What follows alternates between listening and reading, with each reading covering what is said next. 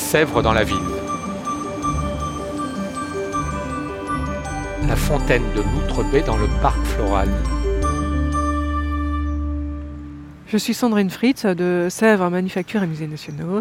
Je travaille sur les prêts d'œuvres et sur la documentation de la collection de la manufacture de Sèvres.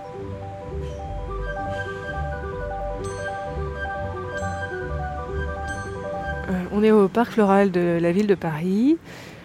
Euh, il est situé sur euh, d'anciens terrains d'entraînement militaire. Il a été créé pour, les, pour accueillir les troisièmes Floralies internationales. Ce sont des expositions horticoles internationales. la dernière a eu lieu en 1969 et c'est donc à cette occasion qu'a été créé le parc. Il a été dessiné par l'architecte paysagiste Daniel Collin, un peu dans le style japonais, avec des allées, des petits pavillons. Il est en relief et il évoque euh, les paysages d'Île-de-France.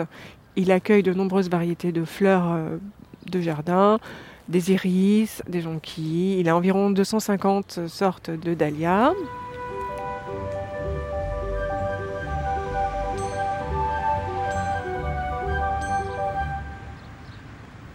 Pour agrémenter ce parc, le directeur de la création artistique de l'époque, Bernard Antonioz, au ministère de la Culture, a eu l'idée de passer commande à des artistes contemporains vivants, donc des commandes de sculptures et de fontaines, euh, parmi lesquelles justement la fontaine de l'Outre réalisée par la manufacture de Sèvres. La manufacture de Sèvres à cette époque était sous la tutelle de Bernard Antonioz. Le lien s'est donc fait assez naturellement entre l'Outre-Baie, donc l'artiste contemporain, la manufacture de Sèvres et cette grande commande publique. Nous allons donc découvrir cette fontaine de l'Outre-Baie et pour cela nous sommes accompagnés de Martin Bissière, le fils de l'Outre-Baie.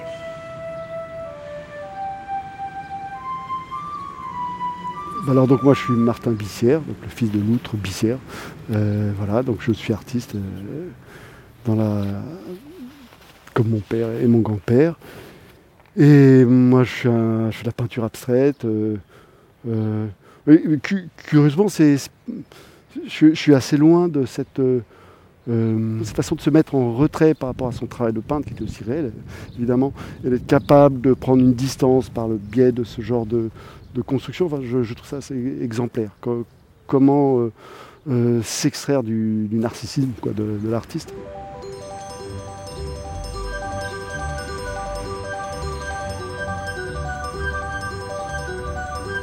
Euh, donc la, fontaine va jusqu'à fait à peu près 1m50, on va dire de haut, 1m55 sur 1m70 euh, de, longueur.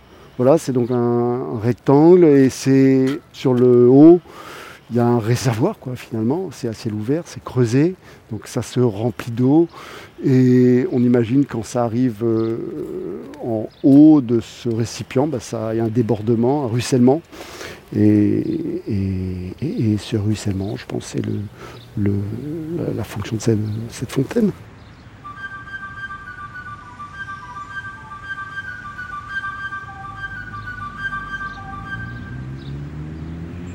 Ah, on voit une forme assez euh, cubique, on va dire, euh, mais l'aspect cubique un peu, euh, qui peut être un peu écrasant et, et rompu bah, parce que ce sont en fait des assemblages, ce sont des, blocs les uns sur les autres qui sont s'inscrivent dans une forme cubique, un cubique rectangulaire quoi quand même. Euh, voilà, donc il y a tout un travail de striage pour, pour à la fois euh, assumer l'aspect euh, massif, quoi, costaud, quoi, architecturé. Donc il y a tout un travail de striure, de, de, décalage quoi, pour, pour rendre la, la, chose plus, plus dessinée, plus, plus élégante, on va dire, plus, plus, plus culturelle, quoi, tout simplement. voilà, il y a un jeu de complexité autour du volume. Voilà. Il y a aussi le travail de la couleur qui est, intéressant. Alors, ce qui est un peu dommage, je trouve la couleur qui était assez euh, prégnante, enfin assez, assez lisible quand ça a été conçu et assez un peu fané. Ça, je trouve c'est dommage. Parce que ça, il y a tout un esprit euh, de jeu, d'humour autour du, travail de l'outre, il me semble, qu'il aurait pu être un peu plus rehaussé par l'emploi de cette couleur qui, comme s'il voulait un peu se mettre à, pas à l'écart, mais un peu en retrait par rapport au travail majestueux du sculpteur, quelque chose de plus, plus drôle.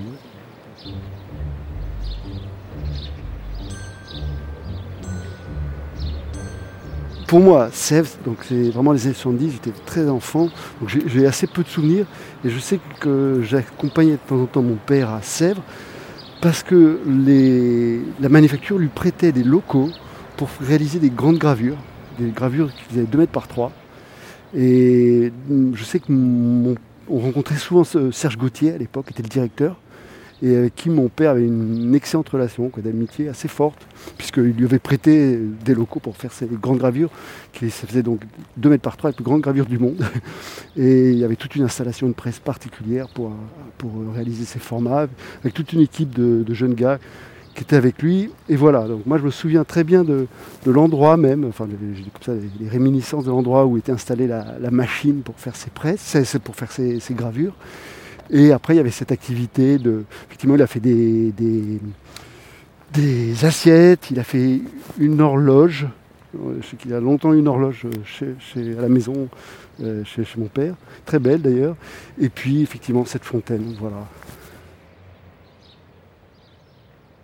Pour mieux découvrir la fabrication d'un tel objet, dont d'ailleurs la manufacture de Sèvres conserve un autre exemplaire, retrouvons-nous dans les ateliers. Bonjour, je m'appelle Gérard Jonathan, je suis adjoint à la chef de service de la fabrication à Sèvres. Ici, on est euh, en ce moment dans l'atelier de sculpture de figures et euh, on va parler plus particulièrement de la fontaine de Loutrebé. Donc c'est une fontaine qui est réalisée en grès chamoté. Déjà, qu'est-ce que c'est un grès? Un grès, c'est euh, de la silice hydratée. C'est une pâte qui peut cuire jusqu'à 1280 degrés ou 1300 degrés. Et le grès chamoté, c'est un grès dans lequel on a rajouté un grès déjà cuit et broyé. Donc on le rajoute à l'ossature de, la pâte, ce qui lui permet d'avoir une meilleure résistance mécanique en cru et en cuit.